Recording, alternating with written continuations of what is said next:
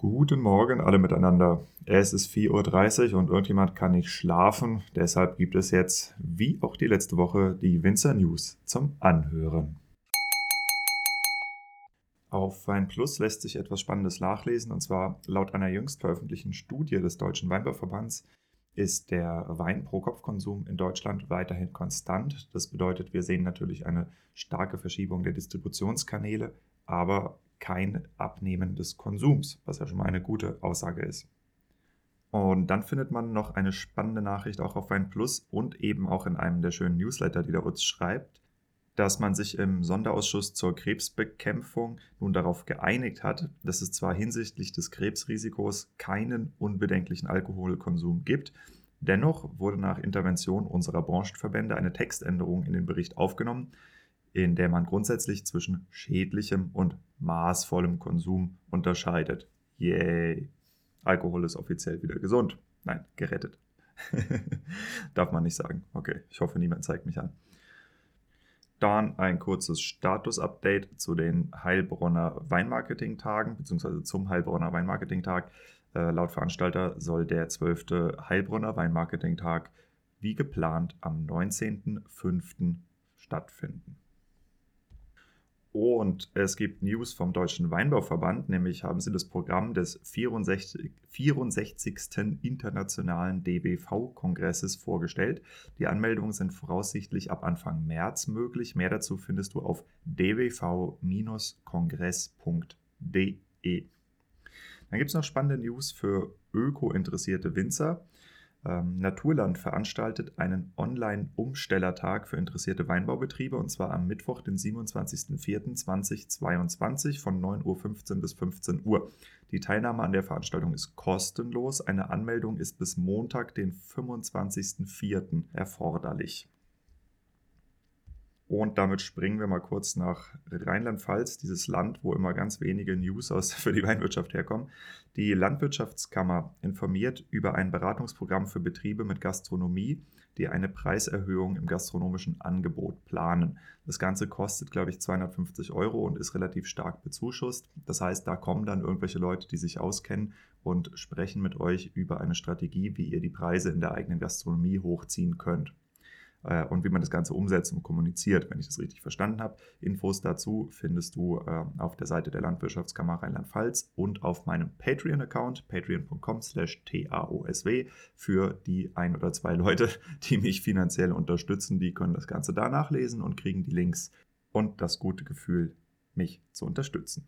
Vielen Dank was Spannendes für alle zu mitwirken. Und zwar bis zum 7. März kann jeder von euch beim Thema Lebensmittelkennzeichnung mitwirken.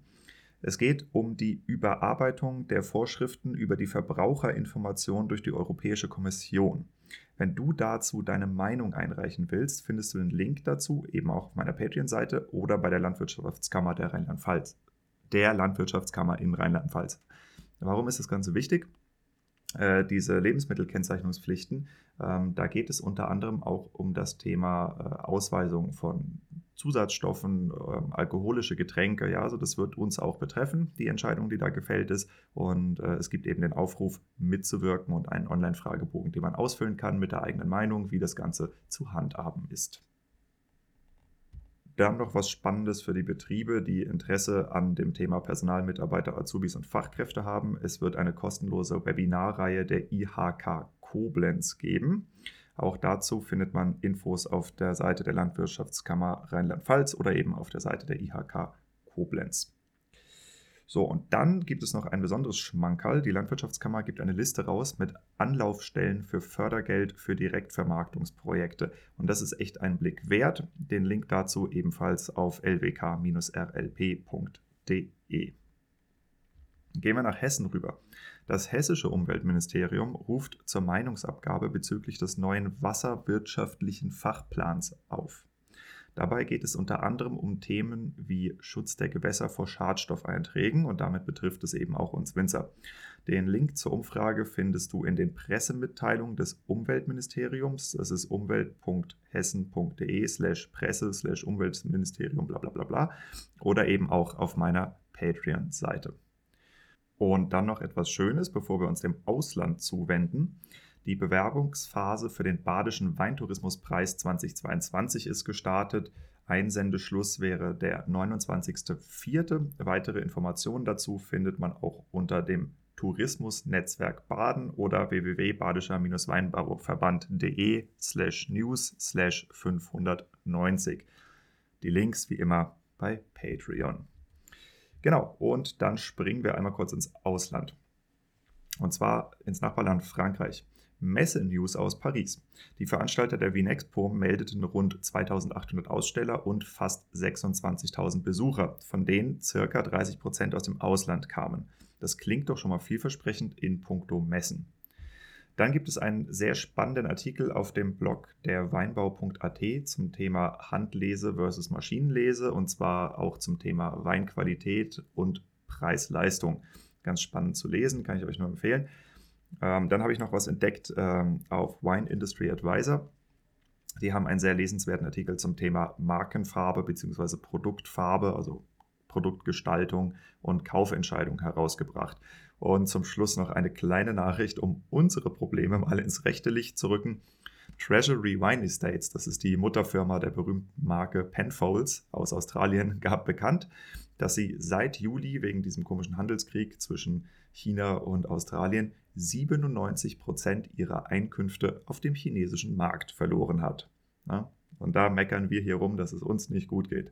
Junge, Junge, Junge. So, ich verkrieche mich jetzt wieder mit meiner Tasse Kaffee. Ja? Und für euch gibt es noch abschließend eine ganz herzliche Einladung. Und zwar findet morgen und übermorgen ein Weinmarketing Summit statt, bei dem ich äh, mitwirke. Ja, das Ganze wird organisiert von der Franziska Hübsch, aka Weinfimmel. Und man findet äh, die Anle Anmeldung übrigens auch auf ihrer Seite weinfimmel.de.